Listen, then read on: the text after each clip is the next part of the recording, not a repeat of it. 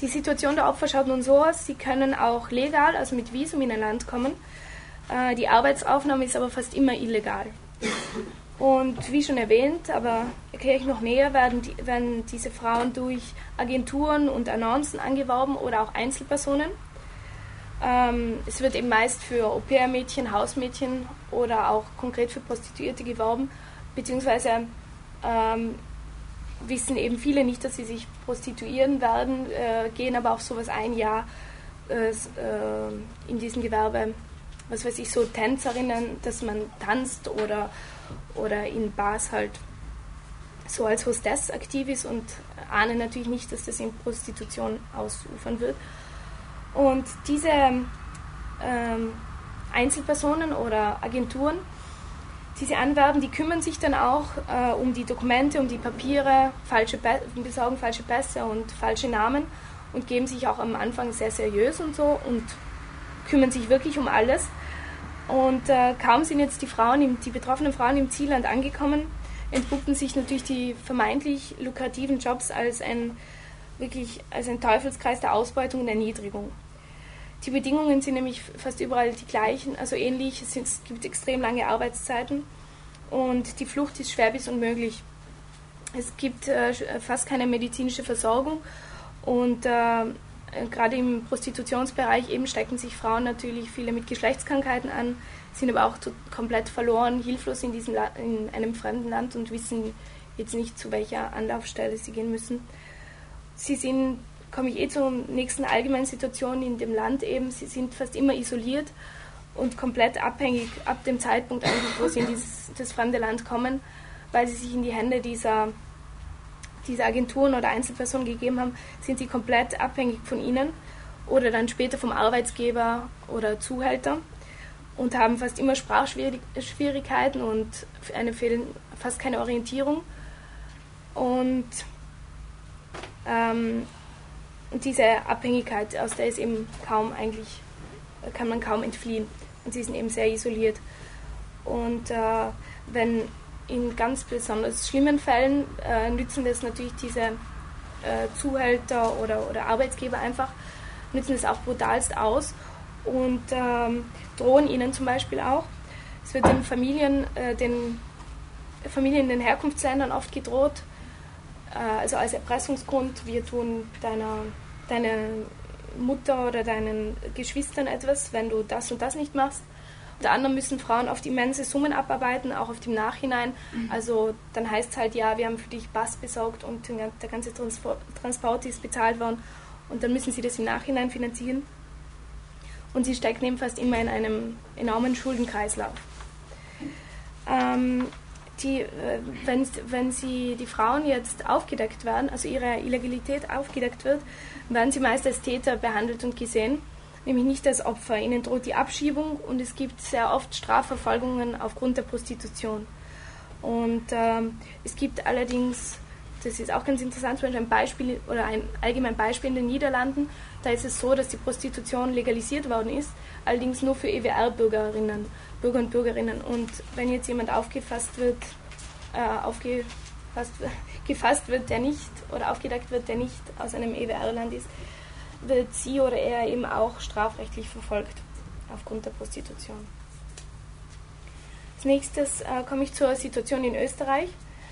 Ähm, da kann man sagen, ist, also Österreich ist ein Ziel- und Transitland. Und wie schon am Anfang erwähnt, trifft es auch hierzu, es gibt fast keine statistische Erfassung, ist eben sehr schwer zu sagen. Äh, es gibt irgendwie Zahlen zu geben. Äh, allerdings haben wir da eine Zahl, herausbekommen, nämlich es wurden im Jahr 2000 143 Frauen in der Interventionsstelle registriert. Die Interventionsstelle ist die einzige anerkannte Organisation in Österreich, die sich speziell mit dem Frauenhandel äh, befasst und äh, eben die einzige anerkannte Organisation auch mit rechtlichen Grundlagen. Und nochmal zu dieser Zahl von diesen 143 Frauen äh, sind, stammen groß, äh, stammt, der Großteil, stammt, der, ja, stammt der Großteil aus dem ehemaligen Ostblock ähm, der, ein etwas kleinerer Teil aus der ehemaligen Sowjetunion, Russland und Ukraine also, und der kleinste Teil aus Afrika. Und zu dieser Interventionsstelle ist eben noch zu sagen, die, dort werden eben die Frauen, vor allem Frauen, die, die vom Frauenhandel äh, betroffen sind, äh, betreut und äh, beraten und es werden Deutschkurse angeboten und auch Notwohnungen. Und die Lage dieser Interventionsstelle ist geheim. Äh, übrigens gibt es eben, zum, falls es sich dann ausgeht, zum Frauenhandel, eigentlich wollten wir das hier einbauen, aber es geht aus technischen Gründen nicht, auch ein paar Interviews dann mit, ich glaube, einem Zuhälter und äh, auch einer betroffenen Frau. Ich werde jetzt aber noch auf die Ursachen eingehen äh, des eigentlich so florierenden Handels mit Frauen. Eine äh, sehr wesentliche Ursache ist natürlich die Situation in den Herkunftsländern.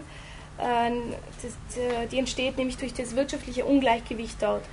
Und ähm, die Frauen sind in äh, diesen Ländern, also im östlichen oder auch in Entwicklungsländern, für die Familienerhaltung, äh, oft für die Familienerhaltung zuständig. Es gibt auch eine hohe Alleinerzieherrate. Und da sie aber sehr wenig verdienen, und äh, führt es zu einer Feminisierung der Armut und das wiederum, wie gesagt, äh, durch die Hoffnungen besser, besser zu verdienen in einem anderen Land führt es zur Migration. Allerdings kann man äh, eigentlich nicht die ganze Schuld sozusagen auf die Herkunftsländer schieben, sondern muss man sich der Verantwortung auch der Zielländer bewusst sein, weil, das, weil natürlich die sich die Frage aufwirft, ähm, dass, dass auch die Nachfrage dazu beiträgt. Also man fragt sich halt, ob es nicht ohne Nachfrage kein Angebot gäbe. Vielleicht auch umgekehrt, aber es ist auch eine Frage, die man sich stellen muss. Und es steht auf jeden Fall fest, dass die Nachfrage in den Zielländern sehr groß ist, eben vor allem nach billigen Arbeitskräften. Prostitution, aber auch in Fabriken und auch Au-pair-Mädchen oder äh, Hausmädchen. Und äh, das kombiniert sich natürlich ideal mit, der, äh, mit diesen ganzen Agenturen, von denen es nur so wimmelt. Das ist der nächste Punkt also Heiratsagenturen, Jobagenturen. Da gibt es wirklich sehr viele Menschen, die, die sich da äh, sehr dafür einsetzen. Und äh, ein wesentlicher Punkt ist auch der Mangel an Informationen, weil es gibt vor allem in den Herkunftsländern geringes Wissen äh, über, wie man überhaupt legal auswandern kann und rechtliche Informationen, an was sie, an wen sie sich wenden können, wenn irgendwas passiert. Überhaupt ist die legale Auswanderung ja sehr schwer möglich und viel komplizierter. Äh, außerdem wollen halt klarerweise viel mehr Menschen auswandern, als überhaupt äh, irgendwie legal könnten, weil in Österreich ist ja auch zum Beispiel durch die Quotenregelung äh, festgesetzt und äh, es wollen halt viel mehr Menschen und äh, kommen halt dann illegal her. Ähm, eine nicht äh, so, eine etwas seltenere, aber auch, aber dafür umso schockierendere Ursache Entschuldigung. Ah, ja, ist in, also äh, da gibt es speziellere Fälle, nämlich äh, wo Frauen und Kinder, also vor allem Kinder gehandelt werden durch religiöse und kulturelle Praktiken. Da haben, ist uns ein Beispiel eben erzählt worden in Indien. Äh, da werden Kinder von ihren Eltern als Sexsklaven an eine Sekte verkauft. Und das kommt eben auch vor. Ähm, und eine Ursache ist noch die letzte wichtige, äh, dass, dass äh, die Korruption von Behörden, nämlich in den Herkunftsländern meistens, und die politische Instabilität dort, weil sich auch, da trifft es auch am ehesten natürlich zu, dass das gar nicht so wahrgenommen wird, dieses Problem. Und äh, es gibt nicht sehr viele Interventionen, also eigentlich fast keine Interventions- oder Informationsstellen. Und äh, die Menschen wissen einfach nicht, in, wohin sie sich begeben. Und es fehlt einfach eben das Wissen und die spezialisierten Behörden, Beratungsstellen. Und äh, dann als letzten Punkt zum Frauenhandel äh, äh, sage ich noch was zu den Maßnahmen, die eben durchgeführt werden sollten oder zum Teil durchgeführt werden, gegen den, um gegen den Frauenhandel aktiv anzukämpfen. Und das sind die sogenannten drei Ps, also einfach Ps auf Englisch, nämlich Prosecution, Protection und Prevention. Und der erste Punkt ist in Prosecution, das ist die Strafverfolgung. Die sollte vor allem effektiver sein und grenzüberschreitende Zusammenarbeit umfassen, nämlich vor allem im Opferschutz. Und das bedeutet nämlich, äh, und das wird zum Teil auch schon äh, ziemlich viel durchgeführt, muss man sagen, nämlich dass NGOs Aufklärungskampagnen in den Herkunftsländern durchführen. Mittlerweile gibt es auch ein dichtes Kontaktnetz ähm, mit NGOs in den Herkunftsländern, zwischen Ziel- und Herkunftsländern sozusagen. ein Kontaktnetz. Und äh, es werden äh, Trainings für Polizei und Gesetzgeber angeboten. Also speziell auf dieses Thema dann äh, spezialisiert. Und zu Protection ist zu sagen, also Schutz ist es, dass äh, sehr wichtig eben die medizinische, psychologische und rechtliche Unterstützung wichtig ist. Und äh, das ist auch ein wichtiger Punkt, die äh, Verbrechensopferanerkennung. Das wäre nämlich ein wesentlicher Schritt, einfach äh, die, wie, wie, schon erwähnt, dass man die Frauen nicht als Täter behandelt, jetzt die sich prostituieren, sondern wirklich erkennt, dass sie ja Opfer äh, sind und Teil eines äh, Teufelskreises, aus dem sie nicht ausbrechen können. Und wenn man das anerkennen würde, würde man ihnen automatisch eben mehr helfen und vor allem auch, ähm, ja, man sollte es nicht als Täter behandeln, als Verbrecher hinstellen, weil ganz andere ja die Verbrecher sind. Und äh, sehr wichtig ist auch, dass man ihnen einen Aufenthaltsstatus im Rahmen dieser, dieses Schutzes, dass man ihnen Aufenthaltsstatus im Zielland gewährt, vor allem für die Dauer des Verfahrens dann, wenn es eins gibt. Und man äh, sollten ihnen Rechte im Verfahren gewährt werden, Dolmetscherinnen und Dolmetscherinnen zur Verfügung gestellt werden eine kostenlose rechtliche Vertretung und wie schon erwähnt, die trainiert werden. Und der letzte Punkt äh, bei diesen Maßnahmen ist eben äh, Prevention, die Vorbeugung, dass man sozusagen die Wurzel, äh, die, das Problem an der Wurzel packt. Und äh, da kann man eben auch sehr gut in den Herkunftsländern ansetzen, äh, wenn man die, wenn man sich kümmern würde, die Gleichbehandlung in allen Bereichen durchzusetzen, also vor allem äh, von Frauen und Männern beispielsweise. Also vor allem ist, äh, ist da die Situation bei der, bei der Arbeit, also die lohnmäßige Situation sehr gravierend, dass Männer eben viel mehr verdienen wie Frauen und dadurch Frauen automatisch in eine gewisse Flucht gedrängt werden und viel mehr in eine Armut. Und äh, es werden oder es werden Infokampagnen für die Öffentlichkeit gestartet, eben auch sehr wichtig in den Herkunftsländern, wenn man da einfach mehr informieren würde. Und äh, äh, es sollte eine legale Arbeitsmigration gefördert werden, was unter anderem also eine, eine bekannte Organisation, die ILO, äh, durchführt, sich dafür einsetzt. Das ist die Internationale Arbeitsorganisation, also International Labour Organization. Und dann kommen wir auch schon zum letzten Punkt der Hilfe für Opfer, äh, wobei sich das eh eigentlich überschneidet oder beziehungsweise eh das Thema Frauenhaus auch mh, mm, mit einnimmt. Aber das, darauf sind wir eh schon eingegangen, das sind eben vor allem die Frauenhäuser. Aber seit äh, 1. Juni 1999 gibt es auch die Frauenhelpline. Also die ist am 1. Juni 1999 in Betrieb genommen worden. Genau lautet die Frauenhelpline gegen Männergewalt im Verein Autonome Österreichische Frauenhäuser.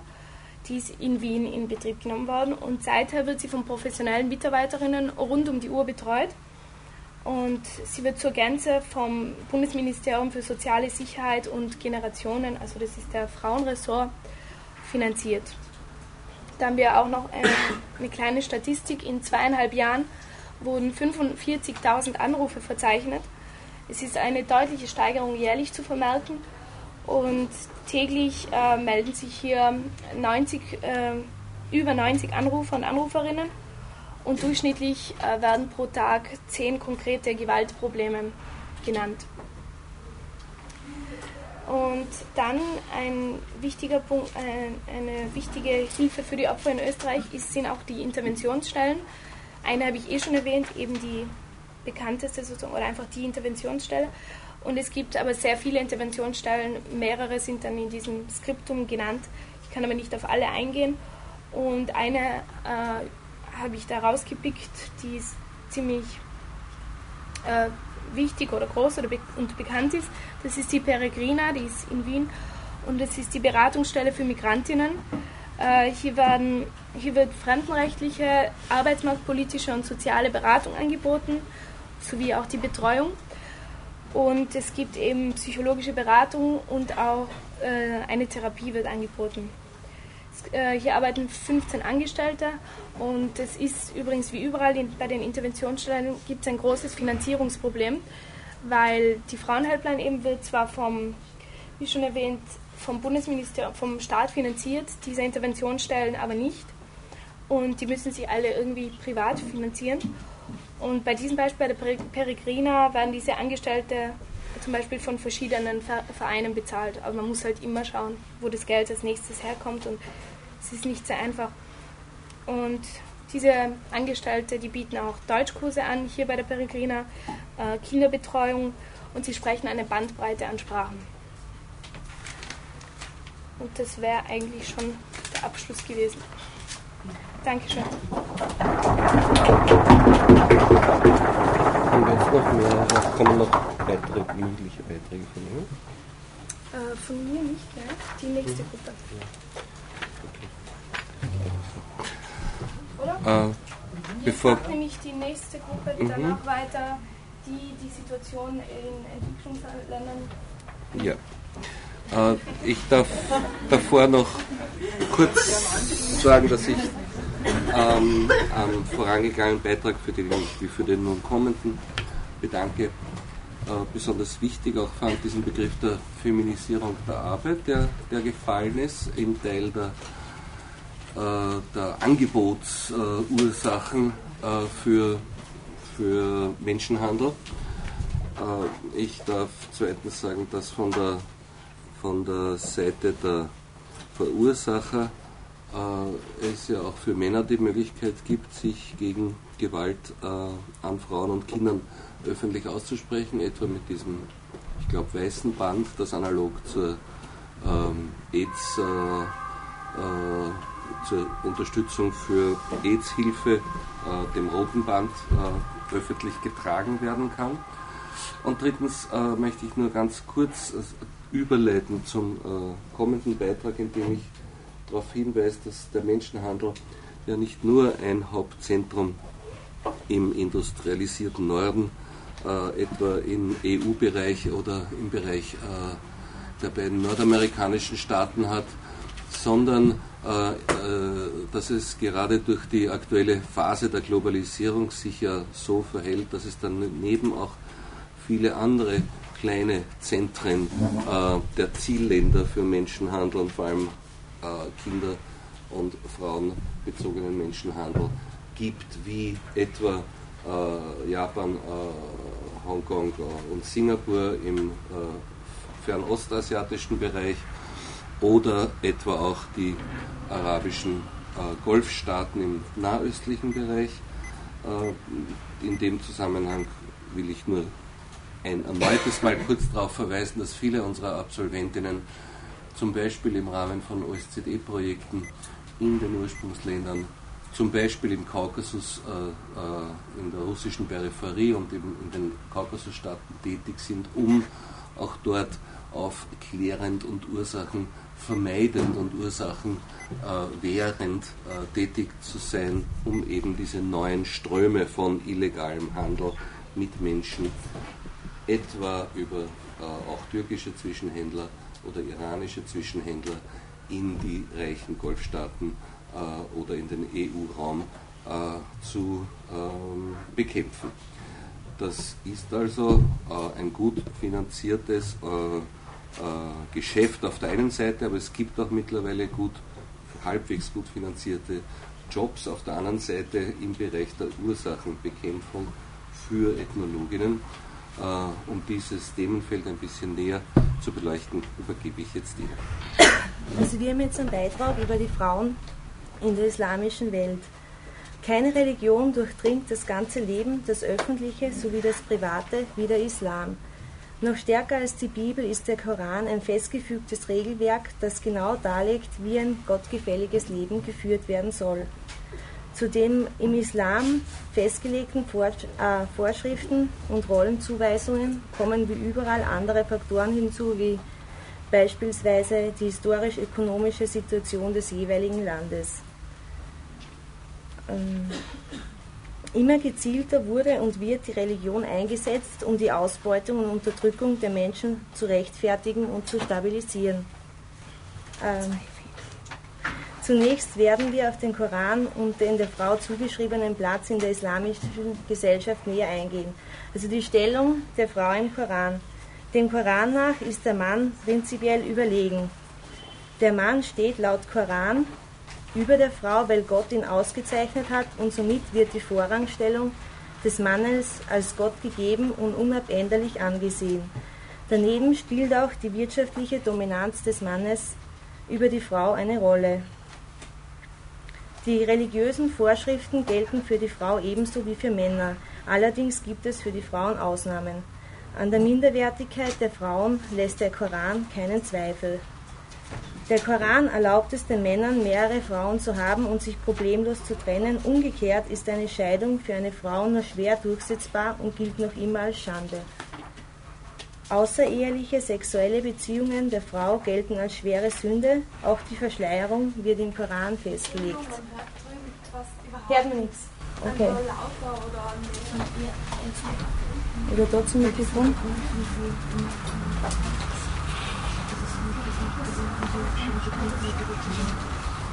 Okay. Seit den 80er Jahren ist zum Teil als Reflex auf die Überlieferung mit westlich-imperialistischer Kultur in vielen islamischen Ländern eine fundamentalistische Richtung entstanden, die feudal patriarchalische Zwänge wieder errichtet und sich auch politisch entsprechend organisiert hat. In vielen Ländern wurde die Scharia, ein religiöses Gesetzbuch, wieder zum, zur Staatsdoktrin erhoben, mit furchtbaren Folgen, besonders für die Frauen. Schleierzwang und Steinigungen von Ehebrecherinnen im Iran und im Sudan, Verbot jeglicher außerhäuslicher Erwerbstätigungen von Frauen äh, in Afghanistan, was für die zahlreichen Kriegswidmen und ihre Kinder den Hungertod bedeutet, sind davon die bekanntesten Auswüchse.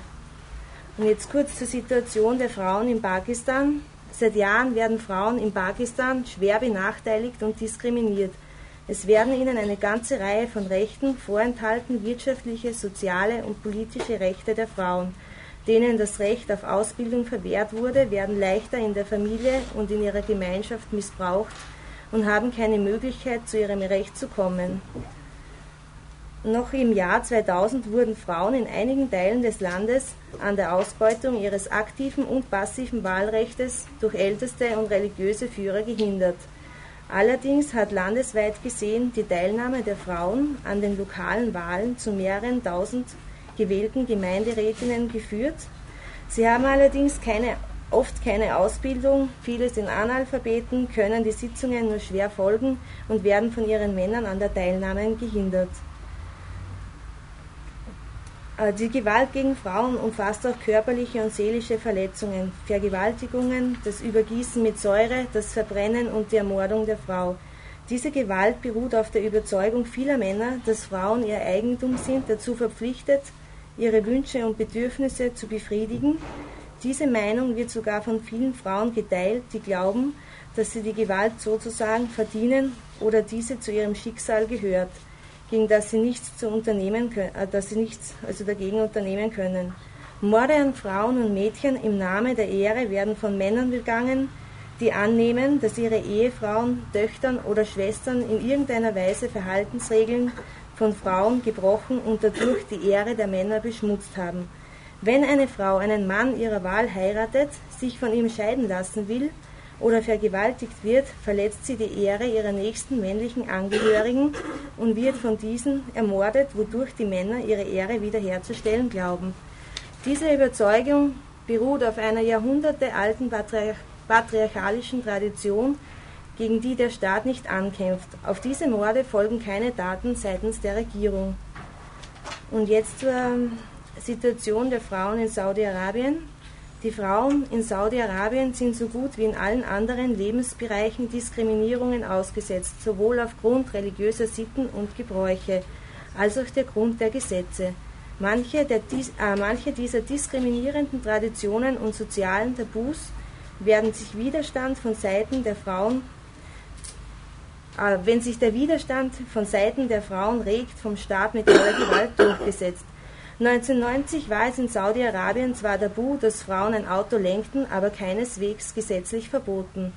Als sie einige Dutzend Frauen diesem traditionellen Verbot widersetzten und im Zuge von Demonstrationsveranstaltungen in Riyadh Autos lenkten, wurde vom Staat ein Gesetz erlassen, das es Frauen verbietet, Autos zu fahren. Frauen sind in der Gesetzgebung und in Regierungsabläufe keineswegs eingebunden. In Saudi-Arabien wird jegliches Vereinsleben, auch wenn es Zusammenschlüsse von Männern, auch wenn es sich um Zusammenschlüsse von Männern handelt, streng kontrolliert. Diese Einschränkungen, diese Einschränkungen in der, in der Rede- und Versammlungsfreiheit treffen Frauen massiv. Im April 2000 wurde in Mekka ein Internetcafé für Frauen aus moralischen Gründen gesperrt. So wie, so wie, wie saudi-arabische Frauen größtenteils von öffentlichem Leben in ihrem eigenen Land ausgeschlossen sind, wird ihnen auch die Teilnahme an internationalen Diskurs um Frauenrechte verwehrt. Seit dem 19. Jahrhundert bemühen sich islamische Reformer um die Verbesserung der Position der Frauen in der Familie und Gesellschaft. Gefordert wird, den Koran in seinen historischen Kontext zu verstehen und die Interpretation, den, und die Interpretation der heutigen, den heutigen Verhältnissen anzupassen. Mittlerweile gibt es in vielen arabisch-islamischen Staaten Frauenorganisationen, die sich für das fundamentale Recht auf Bildung für Frauen einsetzen.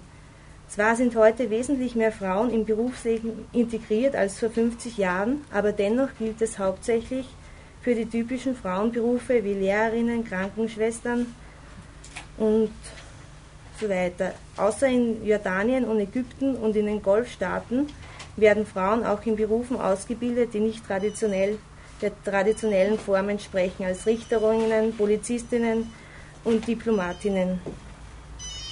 Nur noch in Saudi-Arabien und Libyen gilt noch heute unverändert das Gesetz der Scharia.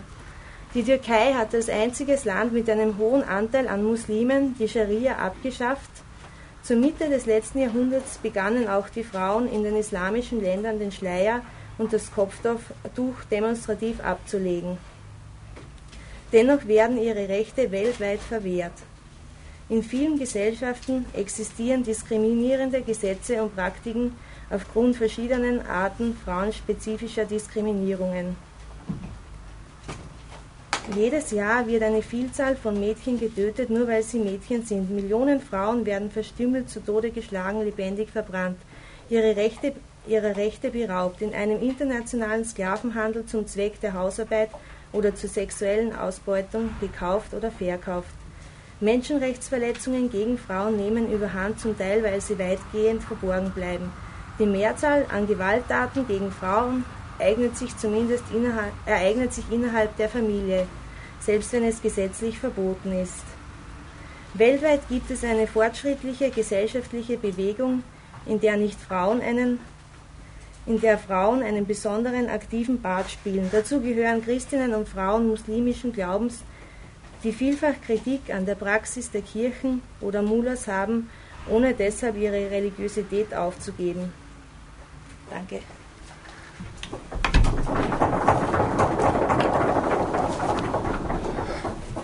Dankeschön. Äh, wie viele Referate haben wir noch? Eins. Eines. Aber ich kann mich kurz fassen, damit wir zu den Filmen Ist das auch zum Islam? Nein, das ist weibliche Ja, Genitalbestimmung. ähm, danke. Äh, bevor wir äh, noch den Beitrag zu äh, Female Genital Mutilation ähm, präsentiert bekommen, ähm, möchte ich doch als jemand, der äh, im Nahosten äh, regional tätig und darauf spezialisiert ist, ganz kurz ähm, richtigstellen, dass äh, im Koran äh, erstens die Verschleierung nicht ähm, ausdrücklich äh, angesprochen, verlangt oder geboten ist. Das ist eine Praxis, die nicht vom Koran her ausgeht, sondern vom Gewohnheitsrecht in den meisten muslimischen Ländern. Äh, Im Koran selber wird aber nur die Verhüllung der Arme und der Beine gefordert, aber keine ähm, Gesichtsverschleierung zum Beispiel. Und zweitens, dass ähm, äh, im Koran demgegenüber ausdrücklich äh, gesagt wird, dass äh, Frauen und Männer vor Gott gleich sind und in Bezug auf Liebe und Spiritualität die Männer wie ein Mantel für die Frauen und die Frauen wie ein Mantel für die Männer sein sollen. Also auch in der emotionellen, zwischenmenschlichen Sicht äh, ist eine Gleichstellung im Koran eigentlich vorgesehen. In rechtlicher und in rechtlich-politischer Hinsicht gibt es allerdings im Koran tatsächlich äh, Stellen, die nahelegen, äh, die äh, einen geringeren Status von Frauen gegenüber Männern, das ist richtig, aber wie gesagt in rechtlicher und politischer Hinsicht, nicht etwa in religiöser Hinsicht, die ja die eigentliche Kerndimension des Koran ist. Das ändert gar nichts an den praktischen Dimensionen, die gerade im Referat aufgezeigt worden sind. Ich meine nur, dass man sehen muss, dass sie nicht ähm, der Hauptsache nach im Koran selber begründet sind oder aus dem Koran selber ableitbar sind. Im Übrigen ähm, ja auch in der Bibel und damit im Christentum und im Judentum entsprechende Ungleichheiten äh, zwischen den Geschlechtern äh, in den drei großen monotheistischen Religionen angelegt äh, sind. Damit äh, zum äh, letzten unserer drei Referate für heute.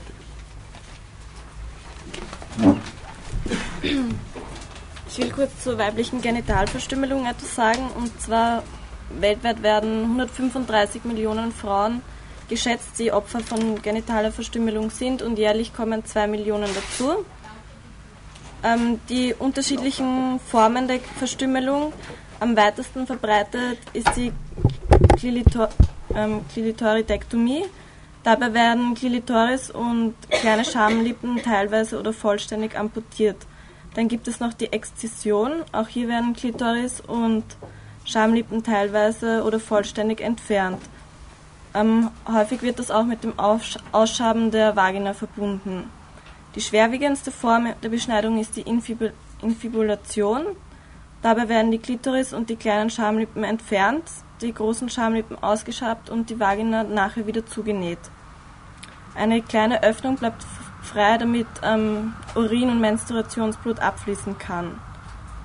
Ähm, die Form, die Art und Weise der Verstümmelung ähm, hängt von einigen Faktoren ab, wie zum Beispiel der ethnischen Gruppe, der sie angehören, ob sie im ländlichen oder städtischen Bereich leben, ähm, dem sozio sozioökonomischen Umfeld, aus dem sie stammen. Das Alter variiert ebenso. Meistens ist es im Alter zwischen zwei und vier Jahren, äh, zwei und vier und zehn Jahren. Ähm, teilweise auch gleich nach der Geburt oder nach der ersten Schwangerschaft. Ähm, die Verstümmelungszeremonie wird von alten Beschneiderinnen, traditionellen Hebammen, Heilerinnen oder ausgebildeten Geburtshelferinnen oder in Städten auch von Ärzten durchgeführt. Ähm, zur geografischen Verteilung. Ähm, vorwiegend wird die Beschneidung in afrikanischen Staaten praktiziert, aber auch in einigen Staaten des Nahen Ostens und Teilen Asiens, der pazifischen Staaten, Nord- und Lateinamerika. In Europa kommt sie auch vor, aber meistens nur von ähm, Einwanderern, Einwanderern. Zu dieser Folie ist zu sagen, zum Beispiel in Guinea sind 99 der Prozent der Frauen beschnitten. Genauso in Djibouti, Somalia, Mali, ähm, das ist ein Stand von der WHO im Mai 2001. Dann hm, die Folgen der Genitalverstümmelung sind chronische Infektionen, immer wiederkehrende Blutungen und auch das ähm, Sexualleben der Frauen wird total eingeschränkt. Und natürlich fragt man sich, wieso wird Genitalverstümmelung praktiziert? Die Befürwort Befürworter verteidigen sie im Namen von Kultur, Tradition und Religion. Bräuche und Traditionen sind die am häufigsten genannte, genannten Gründe für die weiblichen Genitalverstümmelung. Ja, ich habe mich jetzt versucht, ganz kurz zu fassen, damit wir noch für den Filmen Zeit haben. Können wir uns das noch kopieren auch noch? Ja. Okay. Dann danken wir recht herzlich und äh, besonders für, einen, für eine sehr schwierige Thematik, die uns hier in knappen, aber sehr anschaulichen Formen geliefert wurde. Wenn ich es richtig verstanden habe, laden Sie jetzt ein, dass wir hinübergehen.